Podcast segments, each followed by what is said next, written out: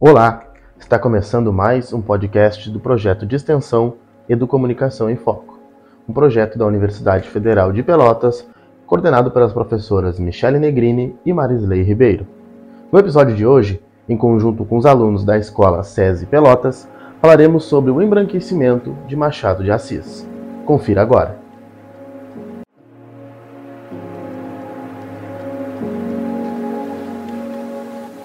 Olá, tudo bem? Esperamos que sim. Então relaxe e curta alguns momentos de aprendizado e discussões interessantes a respeito de Machado de Assis, essa figura tão enigmática que gera diversas dúvidas e debates. Eu sou Henrique Miller e o assunto principal que desejamos abordar trata o processo de embranquecimento que ele sofreu, assim como buscamos entender o contexto da época. Esperamos que goste dessa experiência. Machado de Assis foi um grande escritor brasileiro, nascido em 21 de junho de 1839. E aí, para que a gente possa ter noção do que esse número significa, o fim da escravidão só veio ocorrer 49 anos depois do seu nascimento, em 1888. Ele nasceu em Rio de Janeiro, ele era neto de um ex-escravizado e por isso, né, e também de alguns outros fatores, ele enfrentou diversas barreiras sociais para ascender dentro do contexto da literatura brasileira e conseguiu o prestígio que merece é, pelas suas grandiosas obras. Em primeiro lugar, eu gostaria de deixar claro que a sociedade brasileira é constituída de bases migratórias e de miscigenação dos mais diversos povos. Desde a travessia do Estreito de Bering, daquelas populações que vieram descendo para o sul e constituindo a América, depois vieram seus nativos, né? até os africanos que foram trazidos de forma forçada como mão de obra escravizada, até os povos europeus, asiáticos então, a Constituição do brasileiro ela é muito diversa. Um contraponto mais recente, segundo o próprio IBGE, em 2021, 43% dos brasileiros se declararam como brancos, 47 pardos e 9,1 como pretos. Então isso vai refletir numa cultura muito abrangente, de, tanto no campo da arte, como no campo da literatura, da música, entre outros. Mas isso não significa uma cultura em perfeito equilíbrio. Porque historicamente a construção do nosso país ela é fundada em racismo uh, contra diversas etnias, o que demonstrou-se desde o extermínio das populações nativas, na mão de obra escravizada de indígenas e africanos, na imposição de uma religião em detrimento das outras, menosprezando as culturas alheias, tratando-as de certa forma como inferiores, sem humanidade, numa certa eugenia, naquelas, né, nessas teorias raciais, darwinismo social, por exemplo, que foram importadas da Europa. Foi basicamente uma, uma objetificação do Homo sapiens por parte dos próprios Homo sapiens. Isso que é, que é bem é, interessante a gente pensar. Dito isto, é interessante analisarmos o contexto da época. Eu sou o Arthur e farei algumas perguntas para o Christopher, para que possamos estabelecer uma relação entre o ambiente e o embranquecimento de Machado de Assis. Como o trabalho escravo era visto no século XIX? Como era o contato das pessoas livres com as pessoas escravizadas? Bom, até meados dos anos 1850, por aí, né? O trabalho escravo dominava não apenas o cenário dos grandes latifúndios monocultores, voltados para a agricultura de exportação e etc., né? como também as principais cidades do país. Os trabalhadores escravizados realizavam diversos trabalhos nas cidades. Eles podiam ser alugados pelos seus senhores, ou escravos de ganho. E é nesse contexto no qual o Machado lidava. É, trabalhadores escravizados e livres conviviam meio que lado a lado, nas ruas, moradias, locais de trabalho das maiores cidades brasileiras, como por exemplo o Rio de Janeiro.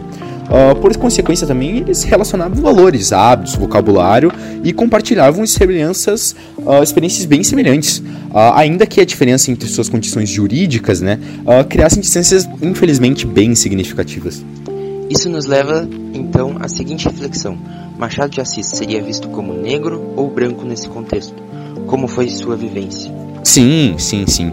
Então, nesse sentido, é preciso abordar as origens de Machado, né? Então, muitos indícios levam à tese de que um dos maiores escritores brasileiros, né, o Machado, ele seja assim miscigenado, denominado pardo, tá? O que na época recebia o nome de mulato, mas que hoje em dia não é muito usado porque ele é considerado racista, já que ele tem sim um tom depreciativo. Tenhamos que concordar aqui, né? Uh, registros então do batismo dele, né, levam a concluir que a, seu, a sua mãe e seu pai, né, uh, eram Francisco José de Assis e Maria Leopoldina Machado de Assis. Uh, contudo, né, a partir das informações geográficas também contidas nesses, nesses documentos e etc., dizem que a mãe era imigrante portuguesa da ilha de Açores, então ela era branca, né? E a miscigenação veio com seu pai, né? Que era mulato. Uh, ele era um carioca pintor de paredes, né? então vale também citar, né? Que ao completar 10 anos, Machado tornou-se órfão de mãe e mudou-se com seu pai para São Cristóvão também no Rio de Janeiro, e logo seu pai se casou novamente com uma mulher chamada Maria Inês da Silva.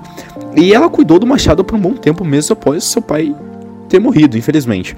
É, então, ele frequentou apenas a escola primária, sendo obrigado a trabalhar desde a infância, infelizmente, para se sustentar. Então, nessa simplicidade, ele desenvolveu habilidades admiráveis, tá? conseguindo alcançar a mais alta posição dentro da literatura nacional e mundial. O que é extremamente admirável, tendo em vista que ele vivia em uma época em que o Brasil era uma monarquia escravocata. Então isso é algo a se considerar completamente. Interessante, isso inclusive me lembra os problemas que ele enfrentou também no amor. O Machado de Assis conheceu a sua amada Carolina Xavier é, no momento em que a mesma pisou em solo brasileiro, vinda de Portugal na casa dos 30. É, Machado ele julgou que a Carolina, não, por não ter nenhum compromisso amoroso e apoio de seu irmão, seria simples casar com sua amada, porém ele não poderia estar mais enganado, porque Machado era pardo e ela era de pele branca. No fim, ele acabou conseguindo e 12 de novembro de 1869 casou-se com a portuguesa porém a contragosto da família da noiva, justamente por conta de sua afrodescendência. Mas agora passando para o embranquecimento em si. Bem, o escritor se viu na necessidade da venda de uma imagem confiável e acadêmica, e numa sociedade com valores tão racistas, ele criou uma ideia de personalidade branca. Uma alternativa para que ele fosse aceito na elite de pensadores brancos. Isso é porque ele teve que transformar suas origens e também convencer o mundo de que era mais branco do que negro. Dessa forma, toda a influência europeia modelou o seu estilo passando a ser exibida como se fosse propriamente daqueles locais. Além disso, tem um trecho de uma carta escrita por Joaquim Nabuco a José Veríssimo após a morte de Machado, que revela o preconceito mascarado que se enfrenta na sua vida. Eu tenho um trecho aqui. Mulato ele foi de fato, um grego da melhor época eu não teria chamado Machado de Assis de mulato e penso que ele doeria mais do que essa síntese. O Machado, para mim, era um branco e creio que por tal se tornava. Nossa, então podemos dizer que para aceitarem ele dentro dessa elite de pensadores brancos de forma compulsória, ele teve que vender uma imagem diferente da dele, uma imagem branca. Sim, mas não devemos realizar juízo contra o escritor. Nós definitivamente não temos ideias de, de suas prioridades ou de tamanho preconceito que o mesmo sofria o que com toda certeza acarretava mudanças em sua individualidade como homem negro durante o século XIX. Como dito anteriormente, percebe-se uma recusa às origens, uma lamentável alternativa para sua concretização como pensador. Ademais, vale citar que tal forma suprimida do mesmo reverteu-se num estilo de escrita realista, que explana e escancara as hipocrisias da época, como uma grande, com grande maestria e unicidade, uma espécie de protesto em forma de arte envolvendo ironias e ambiguidades. Tais fatores se estendem nos mais diversos setores sociais, dessas críticas à burguesia até a resistência feminina. E podemos encontrar referências de Machado de Assis à escravidão no Brasil? As referências agudas à escravidão são inúmeras na obra machadiana. Em certa altura, no romance Memórias Póstumas de Brás Cubas, em 1881, por exemplo, Machado descreve uma conversa entre dois personagens, numa recepção festiva sobre a breve chegada de um navio negreiro, vindo da Angola. Com o carregamento de escravos, refletindo os hábitos de então, deixa claro que era normal em rodas sociais as pessoas conversarem sobre sequestros e o tráfico de seres humanos, e também sobre os lucros alcançados com estes comércios uh, nefandos. Bom, um dos personagens dava a notícia da breve chegada de um carregamento de negros novos. Dizia: Podíamos contar só nessa viagem uns 120 negros, pelo menos. Uma coisa que também ocorre, que eu acho que é bem interessante falar, é que, bom, há muitos críticos que acusam o Machado de não ter tido uma atitude abertamente contrária àquele estatuto iníquo, né? Aquele estatuto malévolo, malvado. E ele se surpreende muito pelo Machado, que era alguém mestiço, ele não ter sido um abolicionista militante. Então, a opinião desses críticos comete aquilo que tendemos a chamar de anacronismo. Né? Então é uma forma de não compreender a atitude do escritor em seu próprio tempo e prenderia que ele tivesse vontade de outro tempo, do nosso tempo, de hoje em dia. né? Então, essa atitude impede basicamente a compreensão completa e radical da obra do escritor, porque ela não permite entender o quadro das condições de sua época, por exemplo. Mas, bom, como o Mateus já falou, né? As referências à escravidão na obra de Machado de Assis são bem claras e fortes.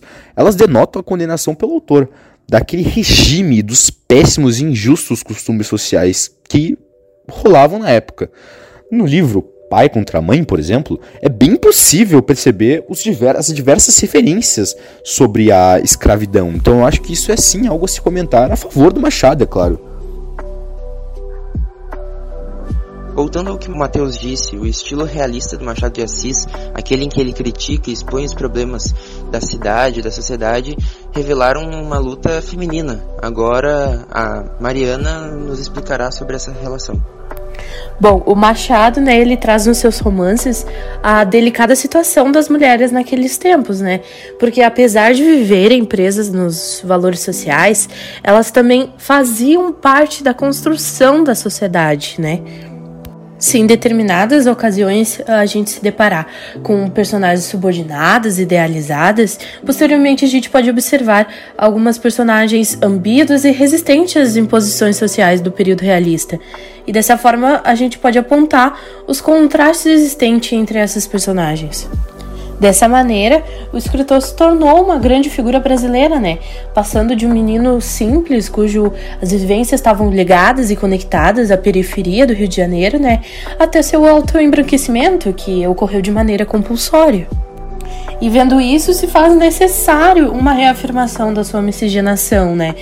No passado, ele foi embranquecido e hoje é um preceito, é, é algo a ser resolvido.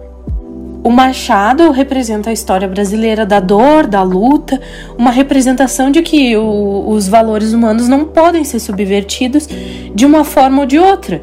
É, nós todos somos um e não devemos permitir que isso ocorra novamente. Bom, e com isso então eu agradeço aos ouvintes que permaneceram até aqui esperamos ter trazido conhecimentos novos e novas perspectivas de construção do nosso país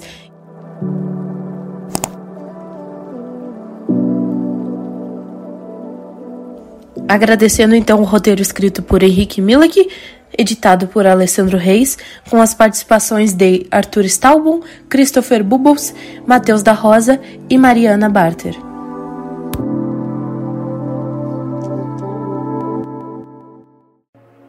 Este foi mais um episódio do Edu Comunicação em Foco, um projeto de extensão do curso de jornalismo da Universidade Federal de Pelotas, coordenado pelas professoras Marisley Ribeiro e Michele Negrini. Neste episódio, sobre Machado de Assis e seu embranquecimento, em conjunto com os alunos do SESI Pelotas, participaram Henrique Milak, Alessandro Reis, Arthur Staubon, Christopher Bubbles, Matheus da Rosa e Mariana Barter. Obrigado e até a próxima.